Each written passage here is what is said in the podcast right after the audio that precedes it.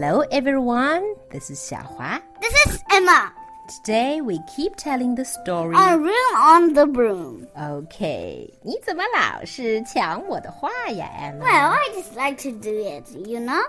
OK，上次我呃们讲哪？呃，上次咱们讲到，呃，那个 witch 和那些呃嗯动物们找到了一个 dripping wet frog with a dripping wet wand.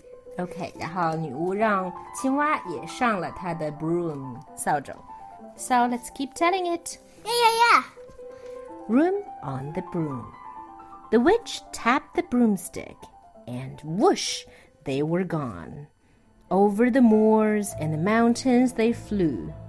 The frog jumped for joy, and the broom snapped in two. Down fell the cat and the dog and the frog. Down they went tumbling into a bog. The witch's half broomstick flew into a cloud, and the witch heard a roar that was scary and loud. I am a dragon, as mean as can be, and witch with french fries tastes delicious to me. No! cried the witch, flying higher and higher. The dragon flew after her, breathing out fire. Help! cried the witch, flying down to the ground. She looked all around, but no help could be found. Okay. 所以女巫把青蛙也带了上来，他们又开始飞行。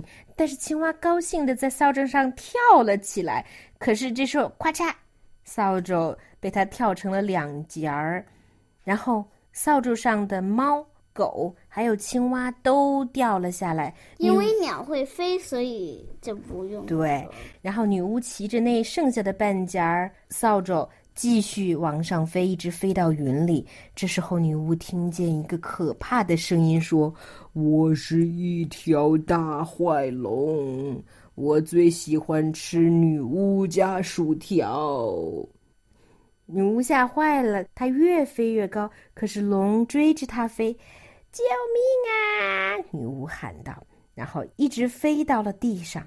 可是她四周看看，没有任何人过来救她。The dragon drew near with a glint in his eyes and said, Just this once, I'll have witch without fries. But just as he planned to begin on his feast, from out of a ditch rose a horrible beast. It was tall, dark, and stickly, and feathered and furred. It had four frightful heads. It had wings like a bird, and its terrible voice, when it started to speak, was a yowl and a growl, and a croak and a shriek. it dripped and it squelched as it strode from the ditch, and it said to the dragon, Your turn. That's off. That's my witch. The dragon drew back and he started to shake. I'm sorry, he spluttered. I made a mistake. It's nice to have met you, but now I must fly. And he spread out his wings and was off through the sky. 龙正想享用它的美餐，这时候， 从旁边的泥塘里面升起了一个可怕的怪兽。它又高又黑又黏糊糊的，它又有羽毛又有绒毛，它有四个可怕的脑袋，有像鸟一样的翅膀。它用着一种可怕的声音，用既像猫又像狗又像青蛙又像鸟的尖叫一样的声音说：“走开，这是我的女巫。”龙被吓坏了，它开始发抖。然后呢，它结结巴巴的说：“啊，对不起，我犯了一个错误。嗯，很高兴遇见你，我现在得飞走了。你知道为什么龙要这么客气的说吗？为什么呀？他他害怕把那个假野兽激怒了，然后他就不想让他们知道话语中他在害怕，所以他就说我现在必须得飞一下，然后就飞跑逃走。 I think you're right. Okay, so what was this beast? Let's keep hearing. Then down flew the bird, and down jumped the frog. Down climbed the cat, and Hugh said the dog. And Thank you, oh, thank you, the grateful witch cried. Without you, I'd be in that dragon's inside. 怎么回事儿？艾玛解释一下。呃，那只怪兽是抹满泥泥的猫和狗和青蛙和鸟。对了，实际的情况他们手呢里？猫的头上戴着那个锅，然后手里还拿着扫把。 嗯，它们身上抹满泥泥浆，所以它们看起来比较可怕，像一个野兽。对了。然后他们用他们可怕的样子救了女巫一命，所以女巫说：“太感谢你们啦，没有你们我就死了。” Then she filled up her cauldron, which is guo, and said with a grin, Find something, everyone. Throw something in. So the frog found a lily.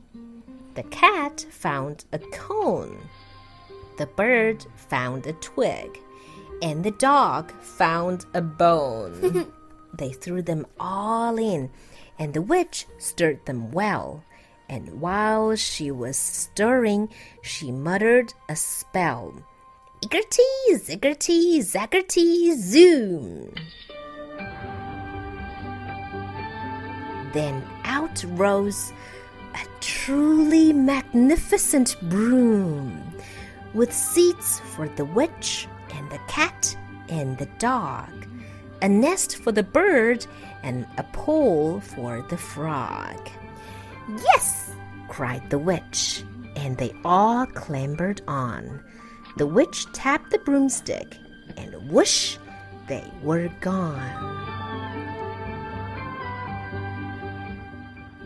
女巫把她的锅，就是 cauldron 装满，然后啊，微笑着对大家说：“你们每个人都去找一些东西扔到这口锅里来。”于是，青蛙找到了一只百合花，猫找到了一个 cone，鸟找到了一个那个树枝 twig，and 狗找啊，到了狗骨头。a bone。他们把所有这些东西放进去，女巫一边搅拌均匀，一边念了一个魔法咒语。Iggerty, ziggerty, zaggety, zoom. 哈，我们一起念一遍，好不好？预备 One, two, two. iggerty, ziggerty, zaggerty, zoom。然后突然一下就升起了一个非常漂亮的非常高级的豪华扫帚。那里面每一个人，包括女巫、猫、狗，都有座位，有一个鸟巢。然后呢，嗯，还有给青蛙洗澡的地方。然后他们就越飞越远。The end. That's all for today. Goodbye. Goodbye. Goodbye. Goodbye. Goodbye.